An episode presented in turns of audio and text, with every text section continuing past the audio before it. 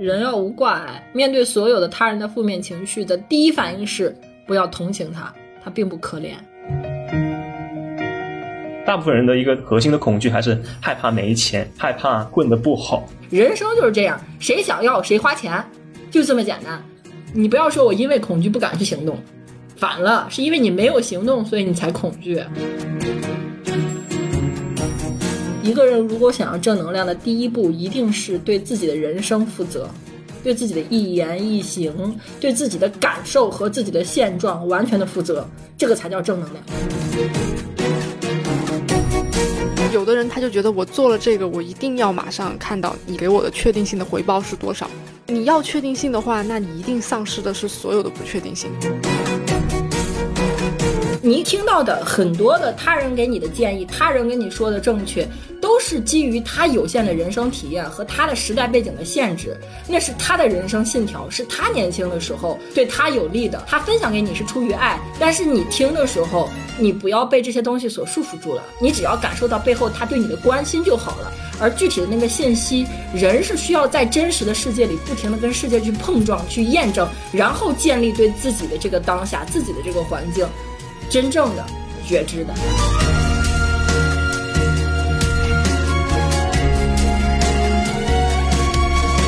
聆听火花，传播微知。大家好，我是小鱼儿，与你一起寻找生命的汪洋。本集呢是我们第一系列啊向内探索的一集节目。今天呢想跟大家聊一聊一个稍显玄学的词汇啊，能量。我邀请了本集节目的两位嘉宾，第一位是咱们深谷咨询的联合创始人范晴老师。Hello，大家好啊，很开心认识大家。啊，另一位呢是我们的老嘉宾啊，命理咨询师肠粉。Hello，大家好，又再一次见面，我是肠粉。OK，今年年初的时候呢，肠粉拉我去了一次咱们深谷咨询的线下活动，那也是我第一次接触深谷。然后呢，他当时还给我推荐了范晴老师的直播，然后说啊，这个老师对我人生道路的启发很大，影响很大。当时呢，我整个人状态其实也是内耗的，但是看完范晴老师那个直播，就觉得非常的充电啊。这次邀请两位来，嗯，我们今天的这期节目呢，也是希望我们从能量的这个角度入手，去聊一聊大家在这一块的嗯认识。然后我先说一下我自己啊，就我这两个月其实是，呃，经历了。能量曲线的变化吧，就是我自己在三到四月份的时候，从一个低谷期，然后进入一个能量高频出现的一个时期，然后那段时间干什么事儿都特别得劲儿，工作职场上可以 push 可以卷，在自己的这个个人线下活动啊，或者是说我做播客上也非常打鸡血，但是呢，最近整个人又低频的一个状态，我就做啥事儿我都很累，就包括之前范晴老师说我这集播客。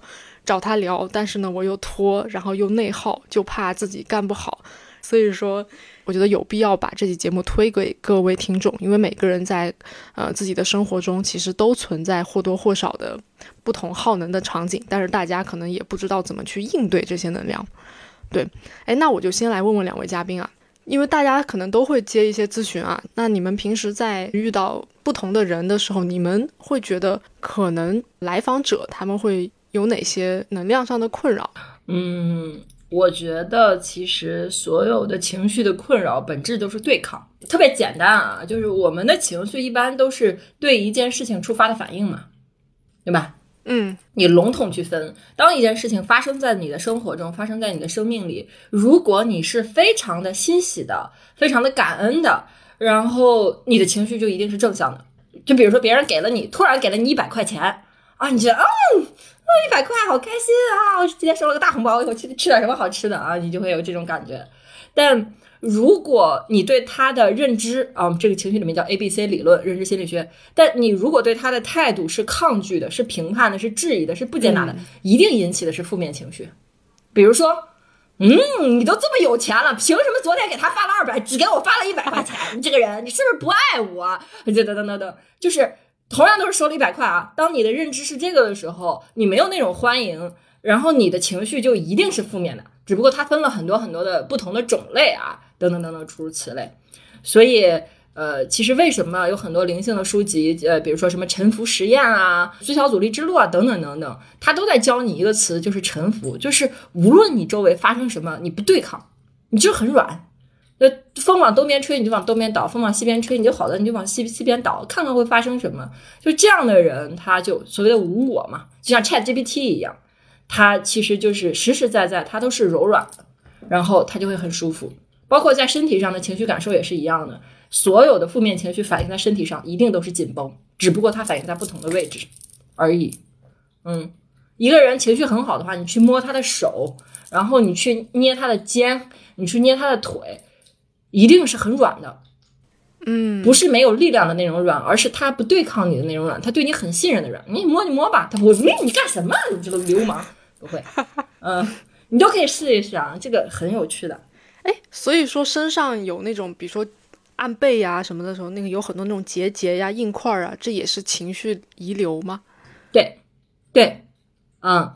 你都可以体验一下啊！如果你开始去做向内的探索，嗯，最明显的信号就是情绪，但最容易观察的信号是身体嘛，因为它在那儿是吧？它它它郁结，它会好久。你可以你可以你可以去持续的观察它，这两个你慢慢慢慢，你就会发现全部都有对应关系。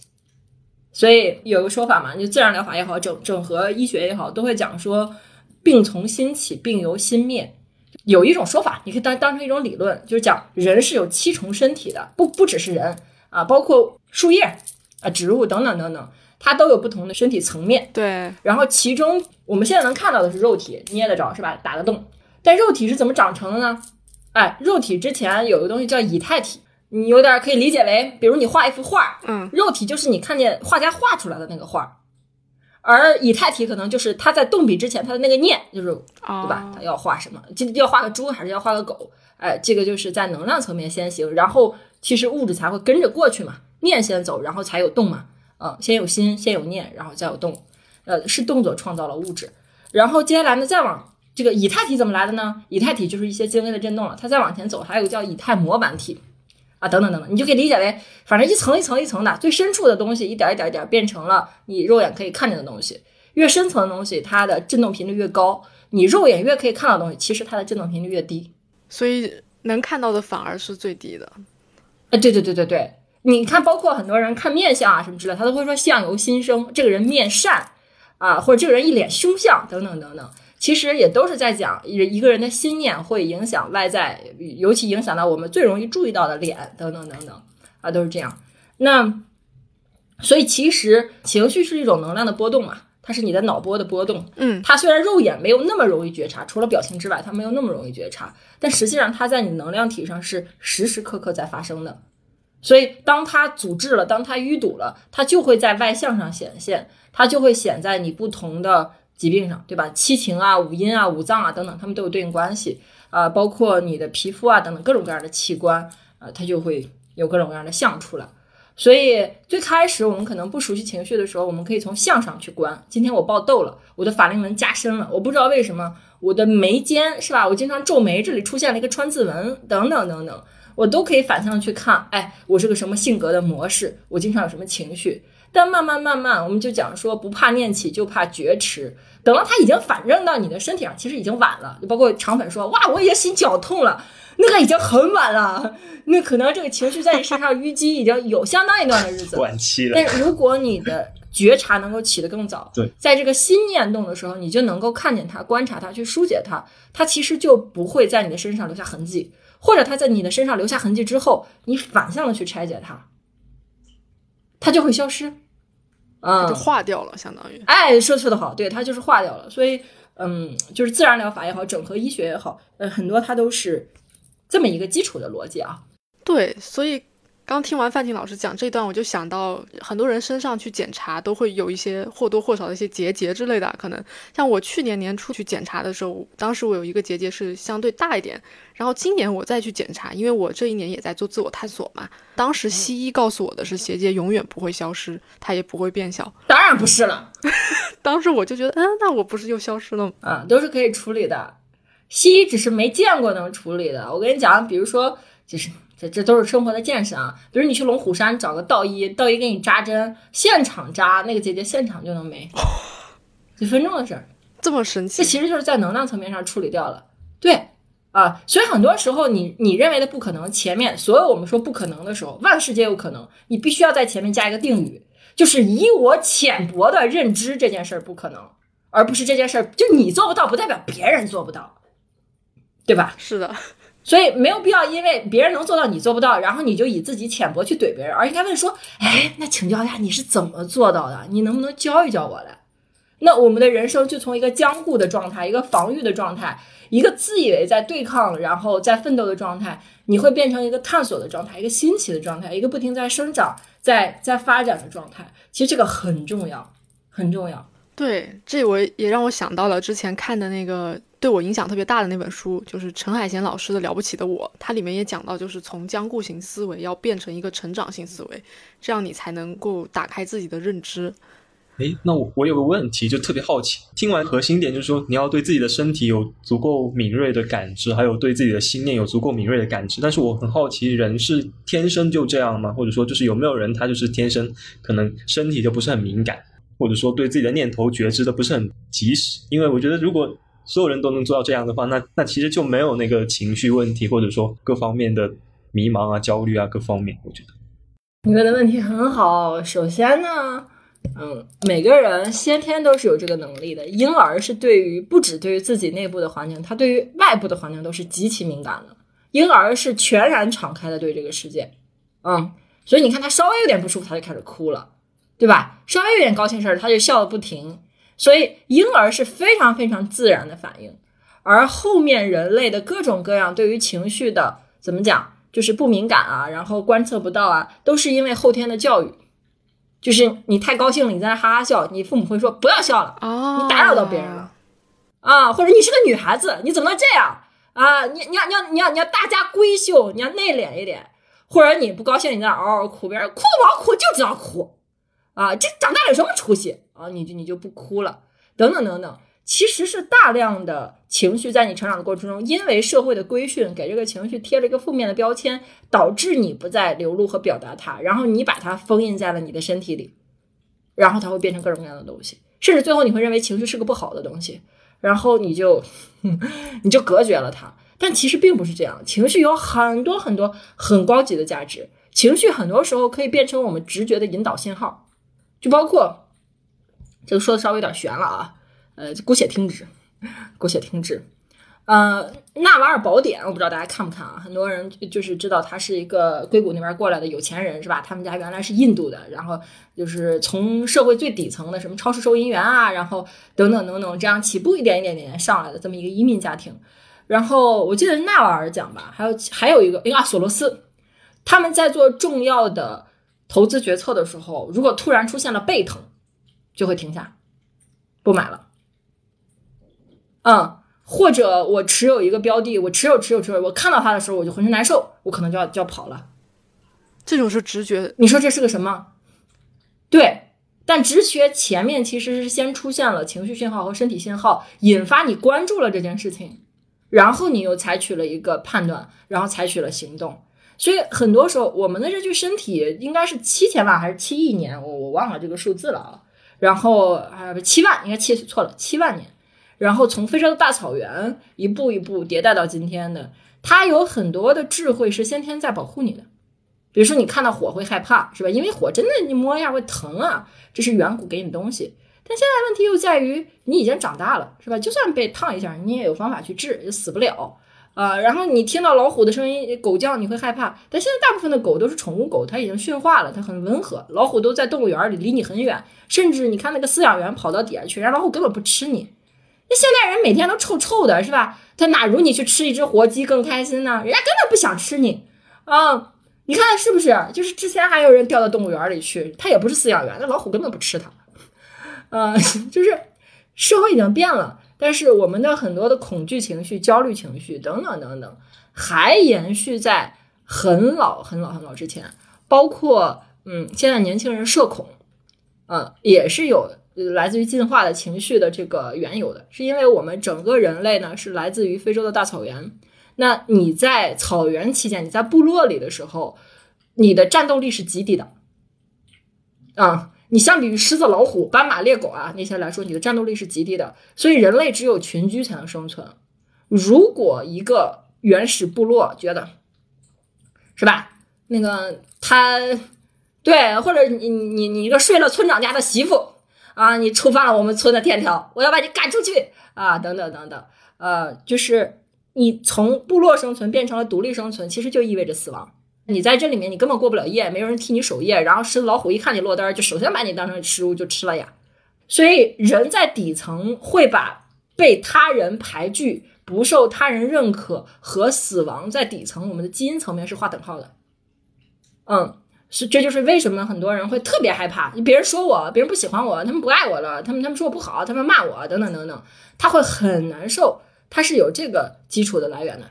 但是到了今天，你再看，还是个逻辑吗？根本不是，就是。你比如你你是个你是个 UP 主，你你是个主播，有人骂你，你才有评论率，有评论率，你才有更多的流量，才能让更多喜欢你的人看见，对吧？你得感谢那些骂你的人。如果所有人看了你一眼，看都不看，直接划走，是不是就骂都不稀得骂你？你怎么红啊？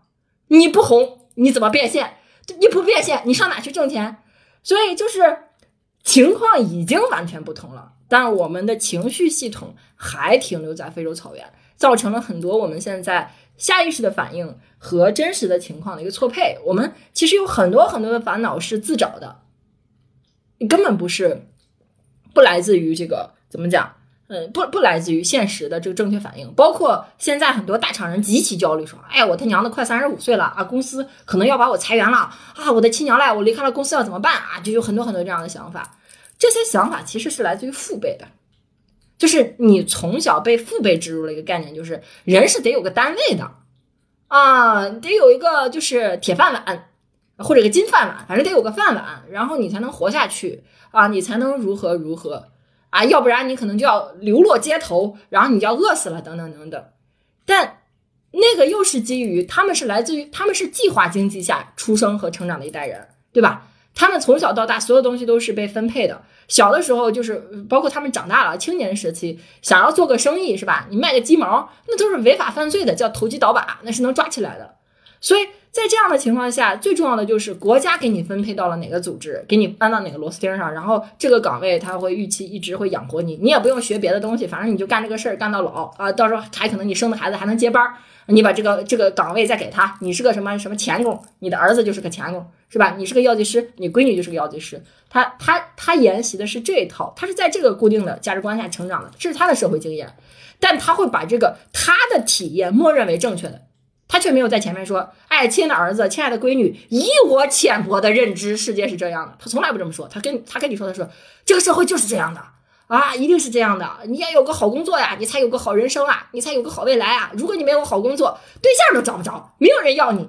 这是他年轻的时候，是吧？他可能在说媒的时代，然后去找对象的这些认知。但我们年轻人根本不是这个样子，你的对象可能就坐了个地铁，俩人看对眼了，然后你们就在一起了。你可能去参加了一个线下活动，然后你们恰好分到了一个小组，哎，你觉得他很有意思，你们就在一起了。甚至有人就摇一摇，或者陌陌上，或者哪里就配了个对儿，然后就遇到了自己的真命天子。还有在极客上，我也听说了，就是现代人的面临的经济环境是市场经济，你想干啥都行。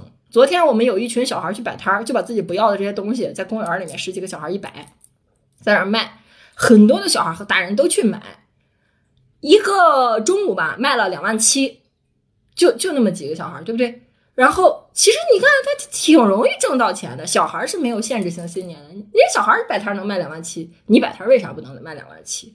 你想活？这方法太多了，真的太多了。你还可以去给给邻居洗猫洗狗，是吧？招猫逗狗，遛猫遛狗，就是这些东西都能挣到，挣到就是足以养活你的钱。就人活在这个世界上需要的成本没有那么高，以及你真的想挣钱，方法多的是。但你是被过往的很多的经验所束缚了。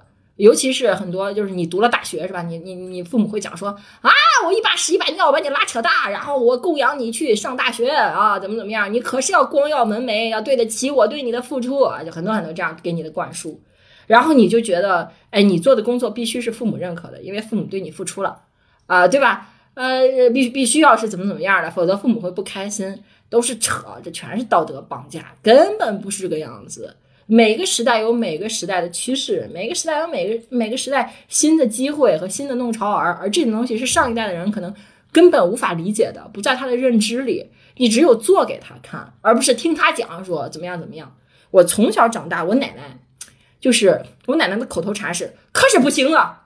我干啥我奶奶都说可是不行啊！你去打球可是不行啊！你去踢球可是不行啊！你要出去玩可是不行啊！就是都不行。他那代人，我奶奶是，对我奶奶是一个地主家的孙女，就他爷爷他奶奶是财主，然后他是长成长在一个三到四进的一个大院里，就按照他们那个年代，应该大门不出二门不迈。他他姐姐都是裹小脚的，到了他这儿还好一点，新中国不让妇女裹小脚了。我奶奶没有裹小脚，但是他在那个文化下长大的，就是家长为了他未来好嫁人、好生养，是吧？好说个对象，就是要他符合那个社会的规训，就是你必须要大门不出二门不迈，你要在家里。其实那不就是为了贞洁嘛？说白了，那个是年代很重视这个东西啊，然后不不让这些人抛头露面，尤其是啊，你家有钱就更不能抛头露面，否则跌了身份等等等等。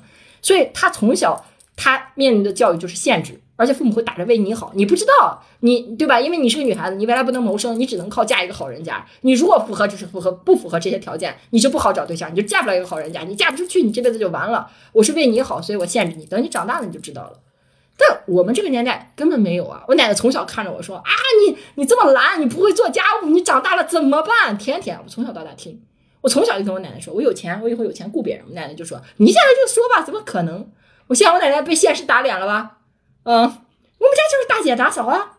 你需要的话是吧？这个有人给你做饭，你需要的话有人有人给你收东西，你只你只要会挣钱就可以了。在他那个年代没有这个概念，啊，所以所以就是你听到的很多的他人给你的建议，他人跟你说的正确，都是基于他有限的人生体验和他的时代背景的限制，那是他的人生信条，是他年轻的时候对他有利的这种经验。他分享给你是出于爱，但是你听的时候，你不要被这些东西所束缚住了。你只要感受到背后他对你的关心就好了。而具体的那个信息，人是需要在真实的世界里不停的跟世界去碰撞、去验证，然后建立对自己的这个当下、自己的这个环境真正的觉知的。嗯，所以嗯，聊下来就是你有很多很多的限制性的信念、负面的念头，根本不是你的。可能来自于社会的集体意识，可能来自于你的父母，甚至你的奶奶，甚至你的祖爷爷、祖奶奶等等等等，呃，这样传承下来的。所以，我我前两天发了一条分享，我感触特别深，就是你人生的所有的限制都藏在你自以为的正确里。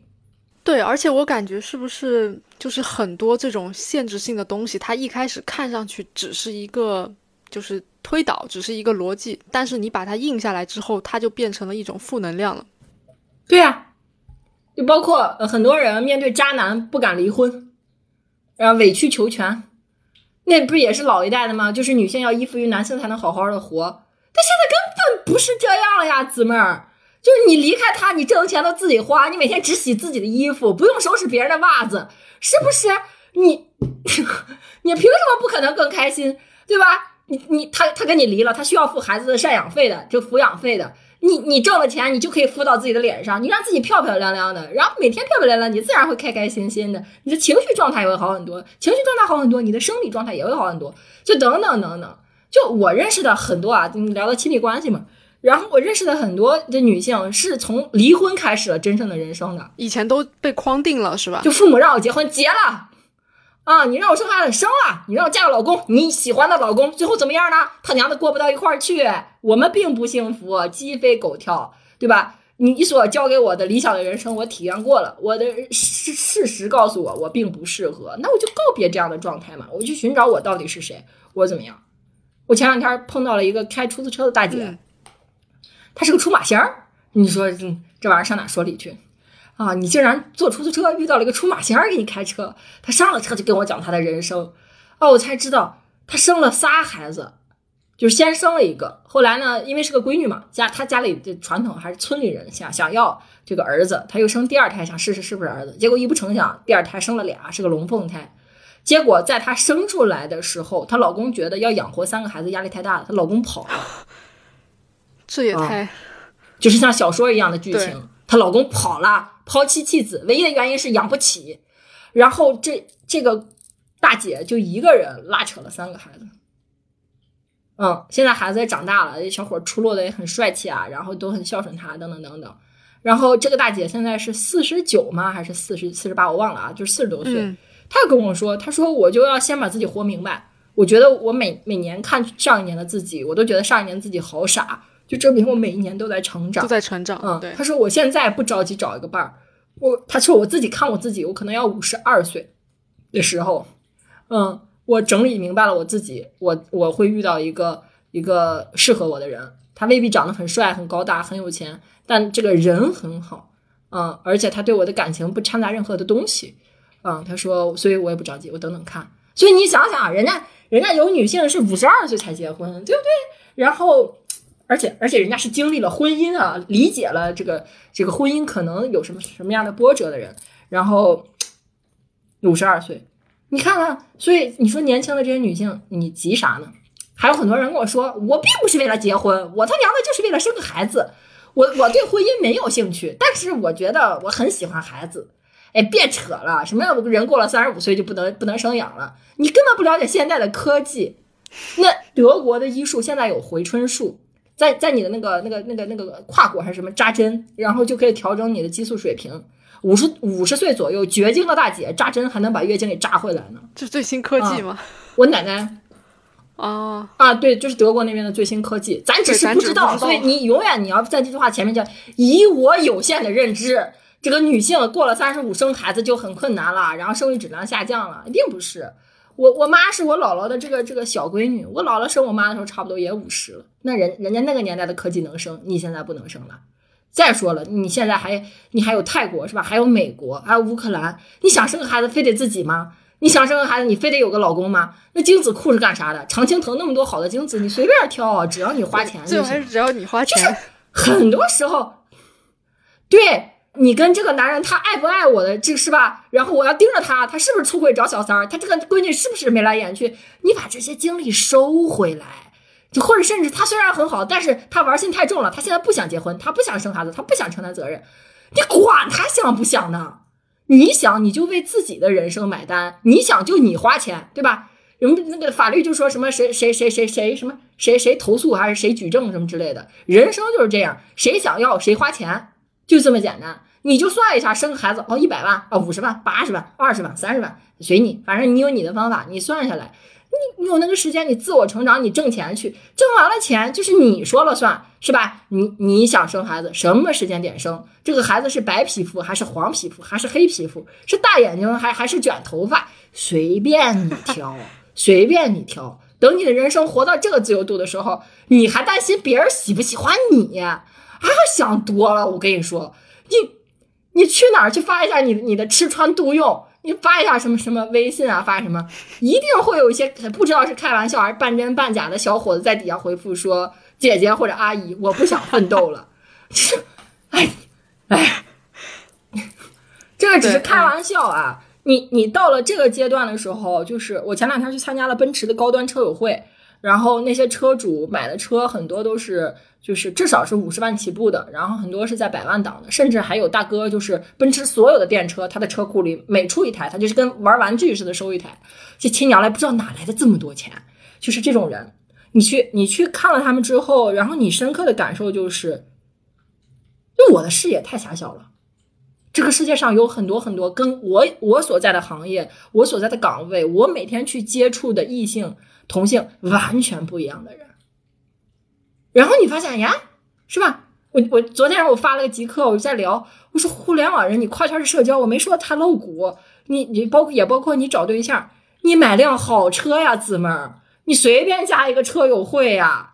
好男人多的是呀，你为啥非得在你们行业卷呢？那卷的都掉头发了，跟你一样每天加班，没有生活，就是你出现在那样的场合是吧？然后你自己活得非常的自在，然后你的皮肤保养的状态很好，然后你人生有很多的见识，你谈吐又不凡，你对人又很友好，你缺对象吗？你不缺，你不缺机会，这个满世界遇到你的人都是喜欢你的人。你你何必非得把自己想的那么的没有自我价值，然后要绑在另一个人身上呢？没有必要，真的没有必要。嗯，把把注意力要放在自己身上。你说到这儿也是，情绪问题比较严重的人，往往是把注意力过多的放在别人对自己的反馈上了，而这件事情不可控。就会造成各种各样、各种各样此起彼伏、没有办法灭绝的情绪问题。但如果你的注意力只在自己的状态上，只在自己的觉察上，只在自己的一呼一吸上，你会发现很多的烦恼根本不存在。人生就是一场戏，人生就是一个旅途。其他人人家是别的团儿的，他跟你不是一个团儿。路过你的时候踩了你一脚，蹭了你一下，看了你一眼，又怎么样呢？你是自己的主角，你为啥要让配角去影响你的情绪呢？甚至他连配角都不是，他就是你的一个 NPC 而已，对不对？你跟他较什么劲呢？他爱怎么想怎么想，那是他的事情，跟你没有关系。他误解你了，你也不用解释。他误解你了，是他自己认知不够。你为啥要为此烦恼呢？对不对？你有这个时间花这个精力，你不如去挣点钱去，你不如去看点书去。你有很多很多可以去滋养自己，甚至你拿个精油做个 SPA 去。你你没有必要跟别人去夹缠。嗯，你去看真正活得特别幸福的人，他都是不解释的。对，嗯，你说他特别好，他也不会跟你说啊，我就是特别好，我怎么怎么怎么，他不会。你说他不好，他也不会说你你不了解我，我根本不是这样的。我跟你说，你你凭什么误解？他也不会。发生了什么，人家都是非常淡然的一笑，这个事情就过去了。对，所以说感觉就是还是要回归向内求。刚才范青老师对就说了很多比较具体的那种场景，其实都是我觉得比较生动的案例了。就是我们在生活中有一种限制性信念，让你去习惯性的往外看。然后谁的评价，包括之前我看《被讨厌的勇气》那本书，也是让你去拔除那种让别人去喜欢你的那个信念，对，然后回归自己对自己的认可，然后再做出一些事情来。对我理解应该是这样的一个逻辑。嗯，而且就是有些人会说啊，往内看这是个很难建立的习惯，然后我还是习惯性的去风吹草动我会看，你往外看也没有关系，但你的落脚点一定是在自我的成长上。我昨天在看那本书啊，有个咨询师讲了他的一个个案。他的个案呢，就在抱怨命运不公，就说为什么我们都在一个单位，我的运气这么差？新来了一个同事，人家命就那么好，他就是有贵人运，有好人缘。他来了以后，大家就都喜欢他，领导又特别器重他。他刚来，凭什么？我在这给老老板做牛马做了三年，这人刚来，老板就这么喜欢他，给他待遇，给他的任务，给他的认可，完远远的超出我，凭什么？我就是命不好。然后去找这个咨询师，嗯，咨询师就说好呀，说你愿不愿意去想一想，为什么？命运只是你的一个结论，贵人运、好人缘啊，你命不好都是你的一个结论。别人不爱你是你的结论，你要不要安静下来去观察一下，这个人是怎么拥有这么好的贵人运的？你想不想得到？如果你真的想得到，你你就去观察他。然后这个姑娘想了想，我想要啊，然后就二十四小时去看人家在做什么啊，去去怀着学习和赞叹的那个心和欣赏的心去看的时候，过了不到一周回来了，怨念就没有了。说人家这个人，别人找他所有的事情，他都非常的积极，非常的和善，都是好的，而不会质疑为什么？凭什么？你为什么来找我？这个事儿不是我负责的。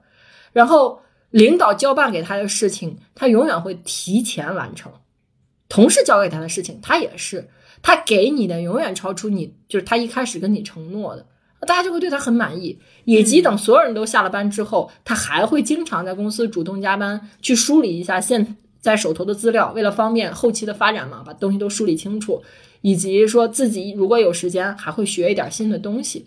他说：“如我看了他这一圈，我发现如果我是老板，我是同事，我跟他打交道的话，我也会喜欢他。他做的很多东西都是我没有做到的。然后接下来就很简单了，你去学习就好了。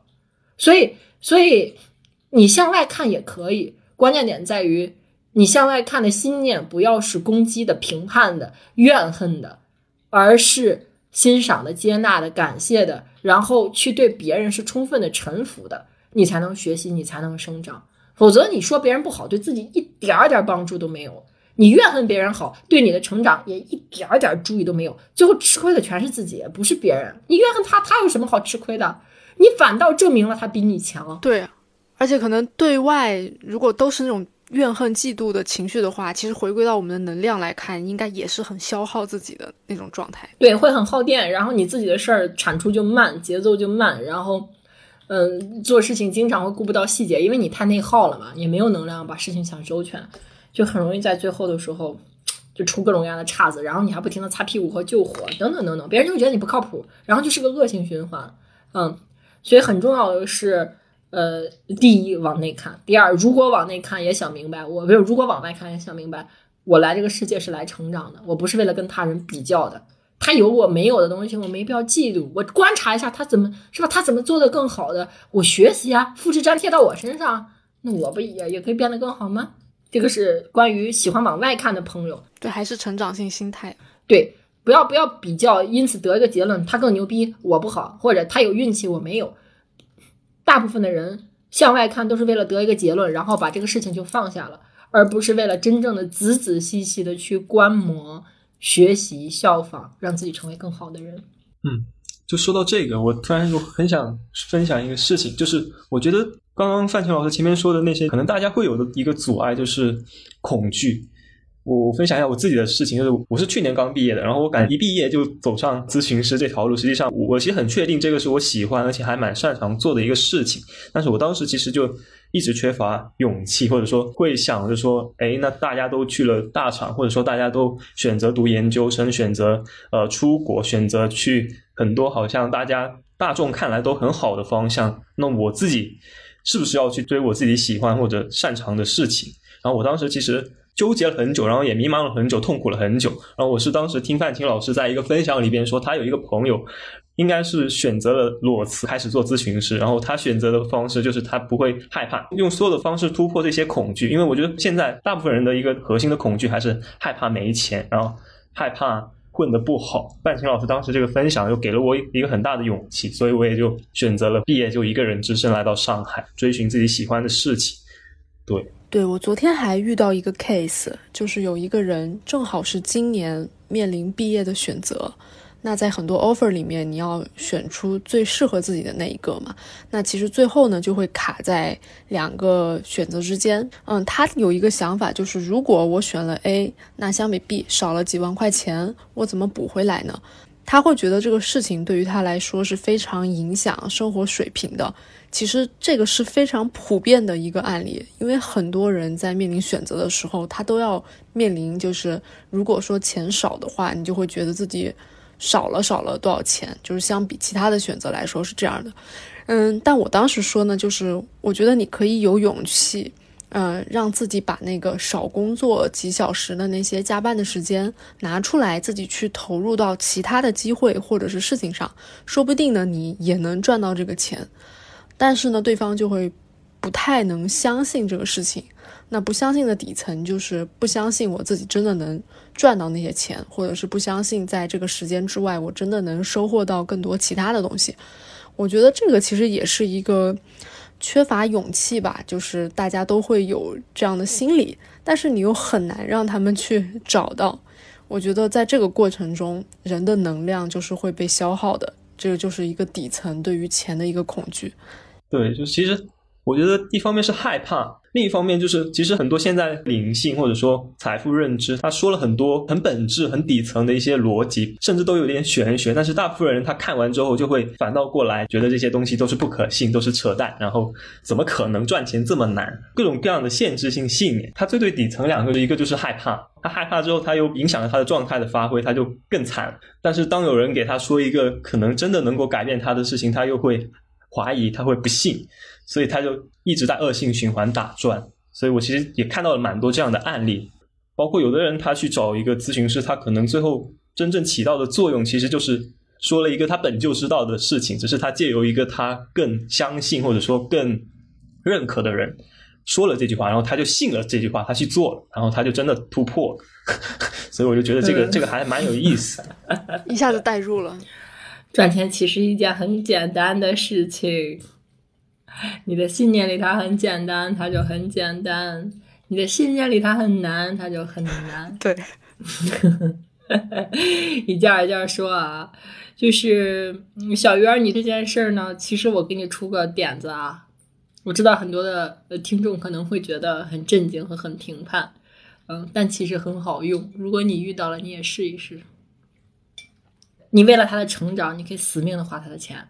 然后逼他现在就去挣钱，不论找没找到工作，现在就去赚钱。你哪怕去打，就是你去摆地摊儿，然后你去给人什么什么，今天就是做个海报，明明天明天可能可能那个那个写段文案，反正无论如何，就是你要逼他去赚钱，不然你就真的就一直不赚，对吧？就会停在那里。所有的恐惧来自于哪里啊？有人跟你说来自于杏仁核，到杏仁核已经晚了；还有人说来自于海马体，过去根本不是。所有的恐惧特别简单，它的起因是来自于你的前额皮质。你恐惧的事儿一定是没有发生的事儿，真正发生的事儿是不可怕的。对。就好像你去那个在那个高很高的那个两山之间去做那个高空滑索，是你站到那儿的时候吓尿了，你这太他妈的害怕了。只要被推下去，所有人都啊好开心，对吧？就是体验的时候，人在体验的时候其实是没有恐惧的，恐惧只发生在想象里。你所有害怕的事儿一定是没发生的事儿，恐惧就是自己吓自己，是个幻象。所以你说，嗯，人我好像记得你，你问我说，人有没有随时高保持高频的？你认为随时保持高频的人没有恐惧的情绪吗？不是，他只是不搭理 而已，接纳了是吧？他不搭理那些负面情绪，他让他流经了。你就是啊，你来了，你走了啊，好的。你就是啊，你来了，你走了啊，好的。他不会接到这个信念就去演，就是今天刚接到个一，然后明天恨不得就别人看他一眼，他生孩子的剧情都想出来了，然后还要想要不要结婚和离婚，那太扯了，哪儿到哪儿啊？所以具体的事情可以破恐惧，你真的去做了，恐惧的情绪就消了。所以就这个样子啊，真的去做啊！你只要想到恐惧，你就要行动。嗯，你不要说我因为恐惧不敢去行动，反了，是因为你没有行动，所以你才恐惧。就很像那个《清醒的火》里面说的，就是你其实是一个意识，当恐惧来的时候，你要去靠近它，然后可能你穿过它的时候，你以后就不恐惧了。嗯。但是你不穿过它，你就永远被那个恐惧的那个边界困扰在里面。对，有可能它的边界还会侵蚀你。恐惧它只能被事实教育，对吧？他跟你说你会饿死，那我就带着你去看看我会不会饿死啊？打脸了吧？我没有饿死啊！等等等等，对。所以如果有人在跟你讲他的恐惧的时候，你根本不要试图去跟他辩论，你就逼他去行动。想尽一切办法的逼他去行动，他行动了，他的恐惧就散了。你跟他讲，永远讲不对，讲道理是没用的，不可能，道理是没有办法消散恐惧的，嗯，只有去实践，对吧？对，逼他，这其实对我来说也是。像有的人，他们就会说，就是稍微社恐一点的人，他会说：“哎呀，我我总是很害怕，如果我去链接一个谁，我觉得我自己不配，或者是他会不会不理我，就会有那种恐惧。”但他们有的人就会经常问我说：“小鱼儿，你，我感觉你就是挺社交的，然后你平时会认识很多人呐，然后参加很多活动。”他说：“你就不会担心什么？”我说：“担心啥？我说我就是想要，哎，我觉得这个人我很欣赏，那我就想跟他链接一下，我就完全不会去想他会不会觉得我不够好呀，或者怎么样的。就是你想跟他一起。”把一件更有趣的事儿做好，这个念头足够强，动力足够强，你就跟他找着他聊做。就算是对方可能现在有事儿不答应的话，那我觉得也不是对我的评判，就他也不足以形成一个恐惧。而且我可能永远就是都是这个状态去行动的话，其实就根本不会有恐惧的念头了。所以当时我听到有朋友去这么去问我的时候，我当时也很震惊，原来就是链接别人也是会有恐惧的。嗯，链接别人有恐惧啊，我们我们，我不知道能不能把话说这么透啊？我觉得可以啊，应该喜欢听播客的朋友还是喜欢听真相，而不是听听漂亮的假话的。社恐的本质是因为你自我，自我对，就是你过度关注你自己了。我想去链接他，我想去结交他，我想怎么怎么样，那别人不愿意怎么样？那你都在想你的事儿，别人很容易不愿意呀。但如果你的念里面根本没有我，而是在他人，你去观察别人，就是我可以为他贡献什么，他需要什么，我可以做些什么，而不要想我要得到什么，你自然而然的，你你就你就去了呀，对吧？这个人摔了一跤，然后他我就去扶他一把呀。哦，这个人看起来很忙，然后有有很多就是来不及做的事情，那我去帮他做呀。很多很多人在年纪轻的时候的贵人运能够结交到大佬深度的这种合作，都是因为他看见了人家的不便，人家有一些不方便的事情，然后他就过去去去去支持。那谁能拒绝一个是吧？然后一个一个非常贴心的人呢？啊，那人家都很欢迎的嘛。然后他可能就去做个助理啊，做个助教啊，做个什么什么之类的。慢慢慢慢慢慢，就真正牛逼的人，你在他旁边耳濡目染，你都能学到很多很多东西，不用他专门教你，你就在那儿，你就能学到很多。我认识的很多人都是这样起来的，嗯，所以就关键点在你对这个事儿不能有所求，嗯，我要得到这个，我要得到那。对，这也是一个好像底层信念的变化，就是有的人他就觉得我做了这个，我一定要马上看到你这个到底给我的确定性的回报是多少，我就是要那个那就没人搭理你。这也是可能我之前跟别人探讨的时候，对你要确定性的话，那你一定丧失的是所有的不确定性。但是你为了那个不确定性去做更好的事儿，你可能当下的那个确定性我就是没有，但是未来有什么你你怎么知道呢？对，所以所以说我们自己也好，看到别人也好，我特别想跟你们分享的一个点，尤其嗯，其实长粉跟我算同行嘛，我们都是咨询师啊，小鱼儿也会接待很多的来访者。就是你做这一行的时候，你一定要知道心无挂碍故。嗯，就是人要无挂碍，面对所有的他人的负面情绪的第一反应是不要同情他，他并不可怜，无论他如何跟你演。他的负面情绪，他都不可怜。是因为有因果吗？每一个人都是人生的强者，哦就是你一定要看明白，可怜别人的人一定是傲慢的。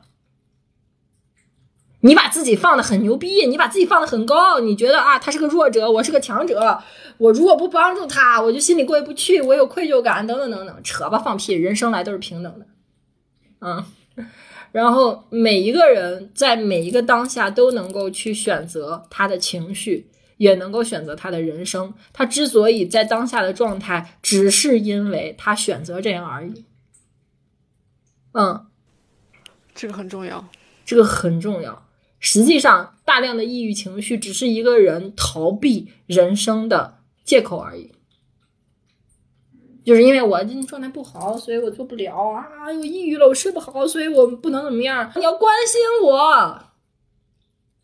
很多人的逻辑就是，我都已经这么不好了，所以你们要来关注我，你们要来支持我，你们要来体谅我，你们要来爱我，等等等等。这个是退行到了婴儿的模式。只有婴儿，因为他人类的幼崽还不能独立生存，所以他拉了尿了、饿了、冷了、热了，他通过哭泣可以引起别人的关注和别人的关心。但是你已经是成年人了，你早就年满十八岁了。每一个人要为自己的情绪买单，每一个人要为自己的命运状态买单。你不高兴，你抑郁，就是你自己选择的，你选择的不高兴，你也可以选择让自己好起来。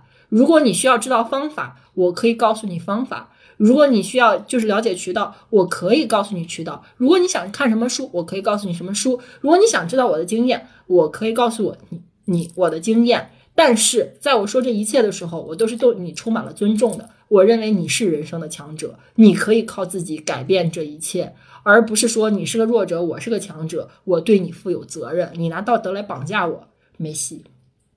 做这行一定要有这个观念，嗯。否否则你会你会被道德绑架死死的绑住的。嗯，可能确实是一个思路。不过我自己倒还是有一个想法，就是我觉得，嗯、对于抑郁的人来说，可能他自己本身的状态就和普通人不一样了。就是因为，即便是一个人，你告诉他他的这个意志是有选择的，但是我相信，可能已经处于抑郁状态的人，他身体能量上的感受就是不一样的。比如说啊，就是同样的两个场景，第一个场景是，啊、我就走在路上，你要让我跑步，那我其实是可以很快的跑步的。从走路到跑步，这个启动的成本其实是比较简单的。但是对于另外一类人来说，可能说他现在就在一个泥沼里面。就是他被沼泽困住了，你当然是可以让他激励他出来，或者是说他自己的动力足够强的时候，他是可以从泥潭里出来的。但是他这个出来需要花费的力气就非常的大，所以说我觉得可能对于不同的人来讲，他们虽然可以有选择，但是选择背后需要付出的努力确实也是不一样的。这个好像我在那个被讨厌的勇气里面也有看到，应该是叫目的论，就是实际上每个人都是有选择，都要为自己的人生负责。对，只要你真的想，你一定能做到。你看看那些就是一个妈带着三个孩子的，有抑郁的吗？嗯，再往前，我们奶奶那一辈儿，一家生七八个孩子的，每天从早到晚的，就是就干这个干那个，鸡飞狗跳的那么多的事情去干，有抑郁的吗？没有。节奏很强很快的人是被抑郁能量追不上的。啊，抑抑郁是一个我们经常想着对吧？闲情逸致，就是抑郁是个富贵病，他一定是一个人他闲了他才会有，一个人特别特别忙的时候不会抑郁，他顶多躁，他不会郁。他得有时间想太多嘛？对他得有时间想。对，所以抑郁是个富贵病，就是你每天忙得跟个狗似的，人家还有闲心在那思考他对我好不好，是吧？我怎么怎么样呢？你不要同情他，人家比你过得好，好吗？哎，都聊到这儿了，那想问一下大家，因为就是能量它也是分等级的嘛。我之前好像看到过一个就是介绍高能低能的那个理论，我觉得是不是也可以给听众朋友们介绍一下那个能量等级啊？大家感兴趣可以去查霍金斯能量图谱，霍就是霍元甲的霍，金就是金光闪闪的金，然后斯就是斯文败类的斯啊，然后霍金斯，你去查一下能量频率，它其实就是讲着人的不同的能量频率的状态，它对应的情绪，或者说你觉察到的不同的情绪，它对应的你实际的灵魂所处的这个意识频率所在的状态，它是它是波动的。每个情绪都有对应的一个，然后零以下都是黑了吧唧的啊，什么羞愧啊、自我攻击啊，然后内耗啊等等等等，是在在这个底下的啊，绝望啊等等等等，愤怒啊，然后攻击，然后往上呢就是什么积极、勇气、承担责任啊，然后什么爱，然后什么明智、智慧、开悟等等等等，就这些正向的情绪，包括赞美、感恩，都是在上面的。嗯，它有一个数值可以给你标出来，然后还有对应的那个那个图上还有颜色，可好看了。哎，所以这个是人他会有一个，比如说我长期可能都维持在那个能量上层的，比如说第四层级，还是说我每天都是在不断的变化？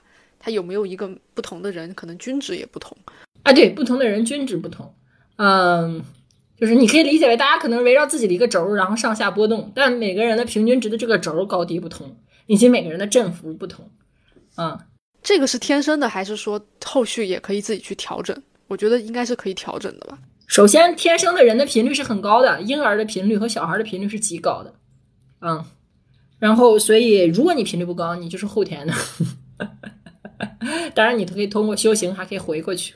就有点像前面讲到，由于各种的信念啊、乱七八糟的东西可能多了之后，你人就人容易被拉到一个低频的状态。说白了，是你的每一个念头都有这个念头的频率哦。然后你如果长期处在这样的念头里，你的平均频率就是在这个这个这样的一个念头啊。这是为什么？我刚才跟你讲，如果你周围有人抑郁了，然后你不要同情他，你让他自己好起来，这个就是勇气嘛，承担承担责任和勇气它是一样的，在二百左右。就是我们经常说的正能量是二百以上，包括你去看那个呃成功人士的什么什么高效能的什么七个习惯啊，就是它都是从独立开始，就是人们会用不同的词语去表述，但实际上本质层面就是一个人如果想要正能量的第一步，一定是对自己的人生负责，对自己的一言一行，对自己的感受和自己的现状完全的负责，这个才叫正能量。所有的向外的依赖他人，说因为他对我怎么样，所以我不开心；因为我现在遇到什么，所以我开心不起来。这个其实就是在推脱责任。你就在二百以下。包括你去看被讨厌的勇气，为什么也提的是勇气字？他咋不说被讨厌的智慧？其实都是帮人们起码先提到正能量的门槛二百上，后边再说。那比如说有一个人他现在在零以下，有一个人是在两百，那会不会这两个人如果？交流两百以上的就有可能被另外一个人给影响，因为很多人会说，哎，我最近比如说我去上班的话，可能我就觉得好像我被清洗了。对，会这样啊？这不就是一脏水和干净水放在一起，那个干净的水就会变脏了。嗯，为什么心理咨询师要收钱嘛？那你来污染我了，我我我要清洗，我也要花钱的呀，我凭啥不收你钱？哎，那两位平时就是咨询的过程中。自己的那个能量也会有这种感觉，是吧？呃，我是我我身体比较敏感，所以对我来说这种情况可能每天都有。本来好好的，然后突然可能就觉得，因为我物质身体比较敏感，我就会觉得啊，我脖子疼哦，啊，或者突然哎，我我后心好像被人打了一下，嗯，然后或者有一只大手在捏我，呃，等等等等，或者膝盖疼啊，等等等等，就是我会有很多很多这种突然的感受。然后有的时候我很忙，我可能顾不上它。那接下来我的事情可能就会怎么讲？我可能会做很多的无用功，就我自以为自己很努力，往哪个方向去？最后等你交付的时候，然然跟你说我的需求不是这个东西，你可能得推倒重做啊，等等等，就是你被糊上了。然后呢，有的时候我会先知道说，那我要先先照顾一下自己，我要关注一下自己的能量场，先做个清理，先做个觉察，然后再往前推进。我可能就会发现，嗯，发生了什么？可能呃，有的东西是有个有事儿，别人着急找我，但是我可能没在手机边，没有响应，我感受到了别人的急躁。哎，有的时候可能是我说话的表达有问题，呃，让别人产生了质疑、评判等等等等，或者别人在情绪上，呃。有些不好的反应啊，他就就就应在了我的身上，等等等等，或者我做一个事情可能缺乏恭敬心，或者我起了烦躁，等等等等，就一点一点一点慢下来去看，然后跟这个情绪去观察，去有有有的说法叫清理，有的说法叫和解，嗯，其实就是面对他，沟通他，然后等这个走了，你又恢复清净了啊，我又是个好人了，然后再去做本来要去做的事情，就会呃就会顺很多。对我感觉好像就是对自己的身体的感受觉察好像都很敏锐啊，就范青老师。呃，这个就是我个人的特点，我就是一个身体非常非常就是过度敏感的人嘛，我的身体非常的敏感。哦，听起来很有意思。我跟范乔老师感觉有点完全相反。我最近一次特别特别特别难受的时候，就是我的右胸口实际上已经持续痛了将近一个月了。然后我一般就只有这种剧烈的疼痛，我其实才能够一直感受到。平时的话，就我现在不是做的咨询师嘛，然后每天会给两三个人做完个案、做完咨询，我其实一点都不会感受到难受，但是我就是会突然觉得整个人一下子就不行了，然后就要睡觉，然后就要可能要休息。我自己的感觉是，我只能在他到很严重的时候才能觉察到，但是在他刚开始，其实我一点都没有感知。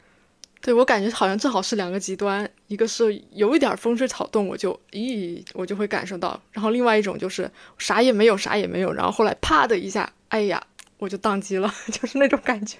因为我之前其实不关注这一面，所以我一直不知道。但等到最近对这方面有关注，然后我更有觉知之后，我就发现，我靠，我我跟别人聊完之后，我整个人就不行了。然后还有有有的时候就是跟对方聊完之后，我就会发现我身体的某一个部位就开始疼。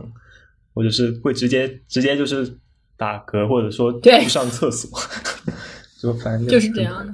嗯，像我们去那种能量场特别差的公司啊，我个人，包括一些能量场特别不好的课程，我去了都是给人家去做净化器去了。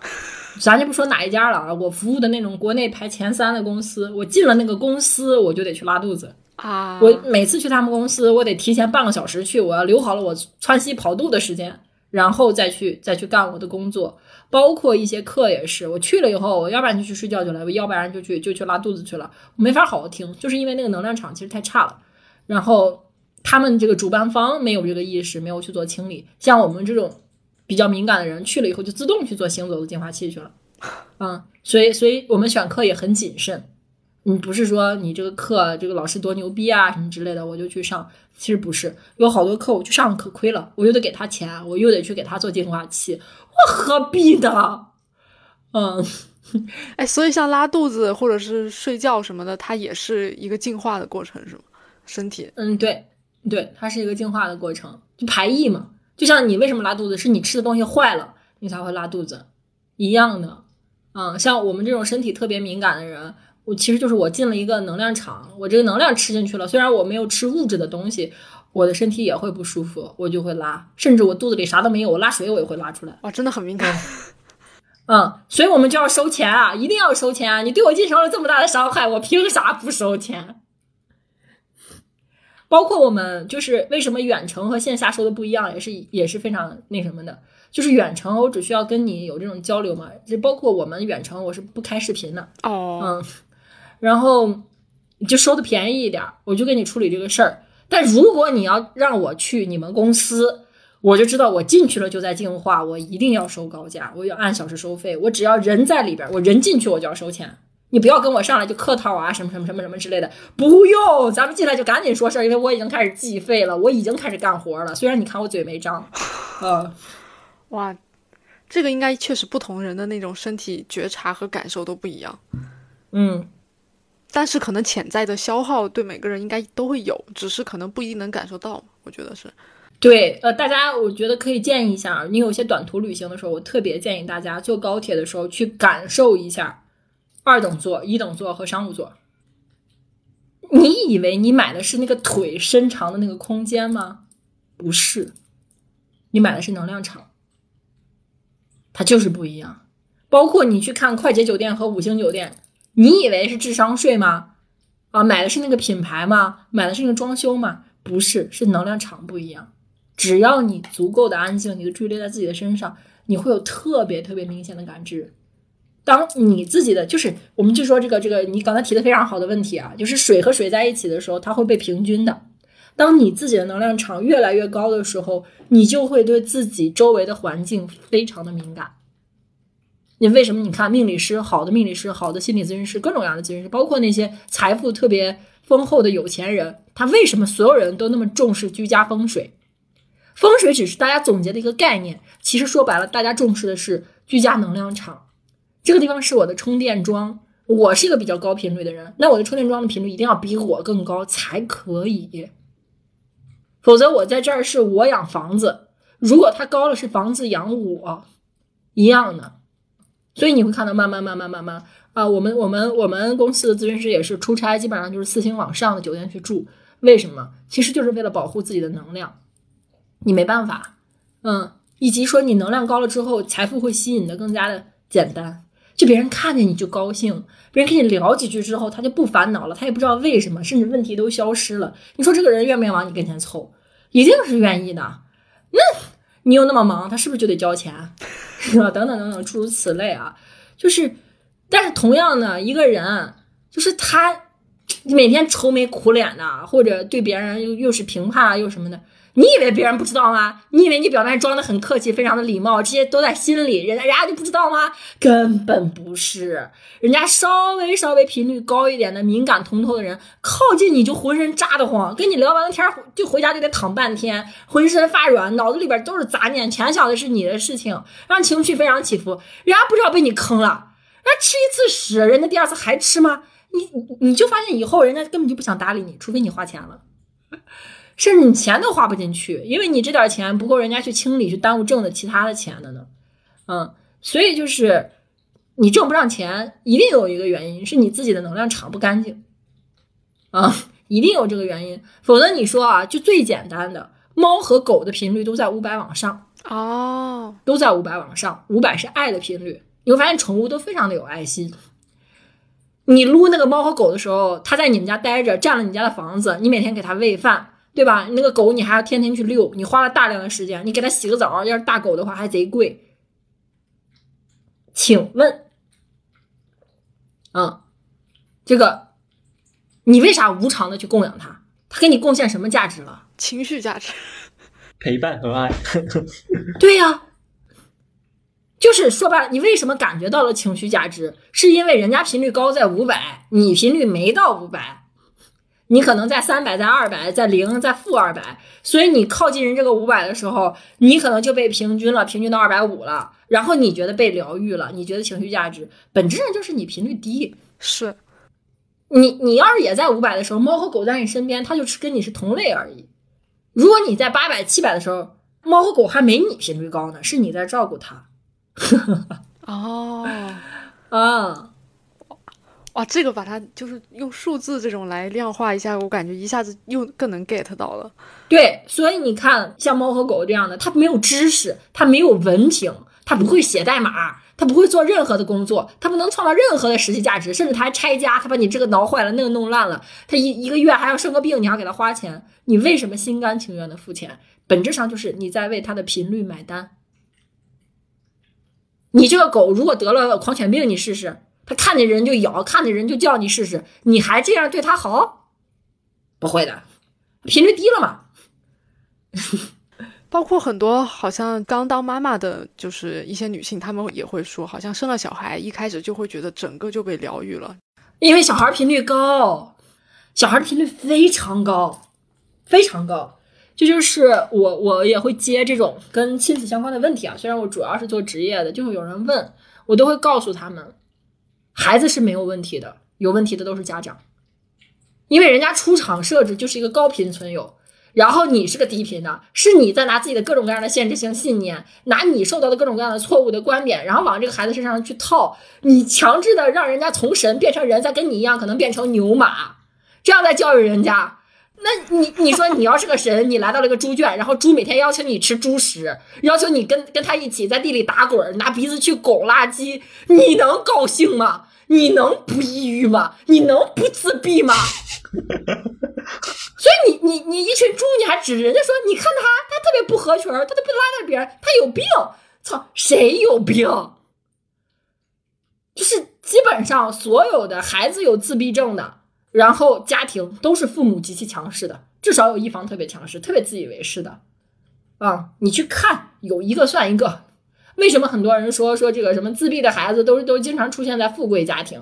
那就是其实并不是因为富贵所以生了这样的孩子，而是因为这些父母因为一些时代的机缘，可能个人的运气啊、福报啊、努力等等，挣到了一些钱，取得了一些成就，然后就自觉得自己了不起，觉得自己自己说的话都是对的，然后就挤压别人、控制别人。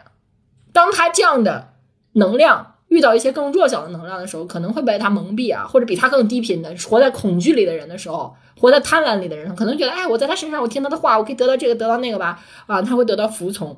但他一旦遇到高频率的灵魂的话，他遇到的唯一的对待，不只是小孩，也包括大人，唯一的对待就是不搭理，人家根本不搭理他，只是小孩每天在他身边，他觉得这个不搭理很奇怪，别人家的孩子都搭理，为啥我家孩子不搭理？啊，你去试试，就你这个状态的。啊，你你去见个高僧大德，人家能每天陪在你身边，哦，你得供养多少钱？你每天供养几万人都不一定稀得理你，稍微给你摸个顶，你赶紧走了，说我还有事儿，我要去念经了，你根本不搭理啊。你可能还觉得说，哦，我找的这个大德好牛逼啊，这么忙啊，没看透，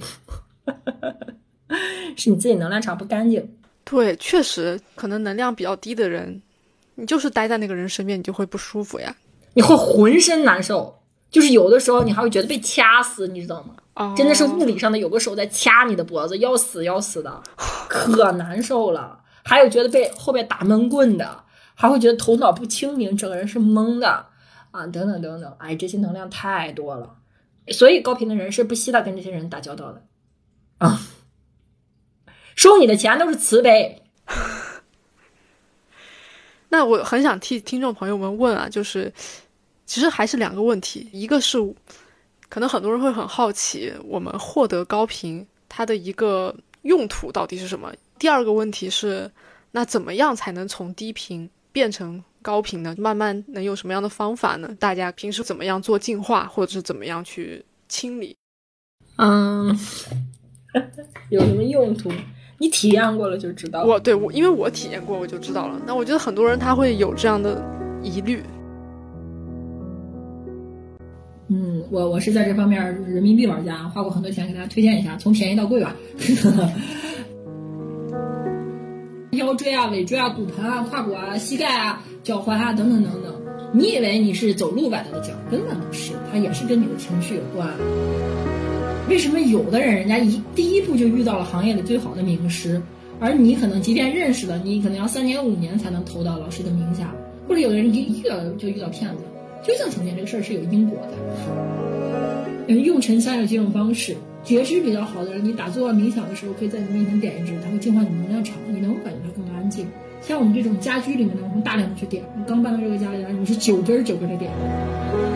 那个不同的人喜欢不同的味道，因为不同的人的能量场需要不同的调整。有的人可能需要木质的，有人需要根系的，有的人可能需要类似于这种果皮类的，有的人需要花，有的人需要草啊等等，有人需要树枝。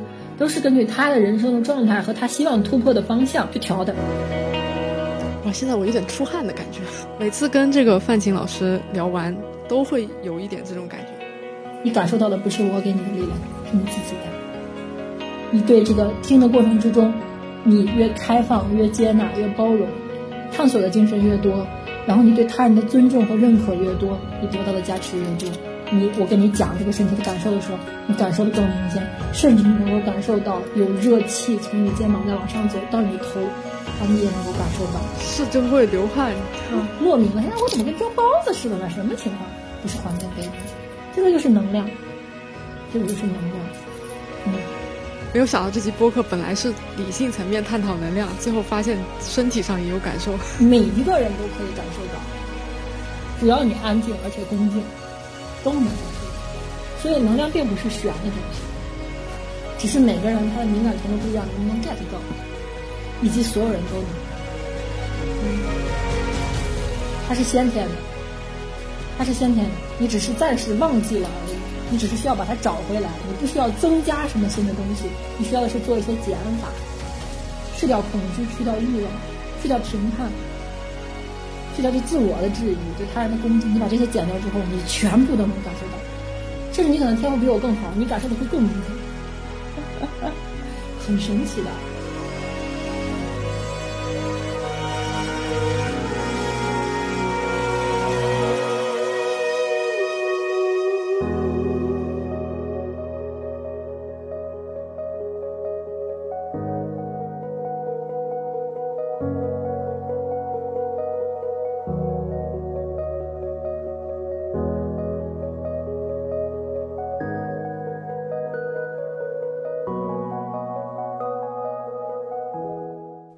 由于时长的原因啊，今天这期节目就先到这里。下集呢，范晴老师跟肠粉呢也会给大家推荐一些净化我们能量场的方法，以及提升能量频率的好物，那就敬请期待吧。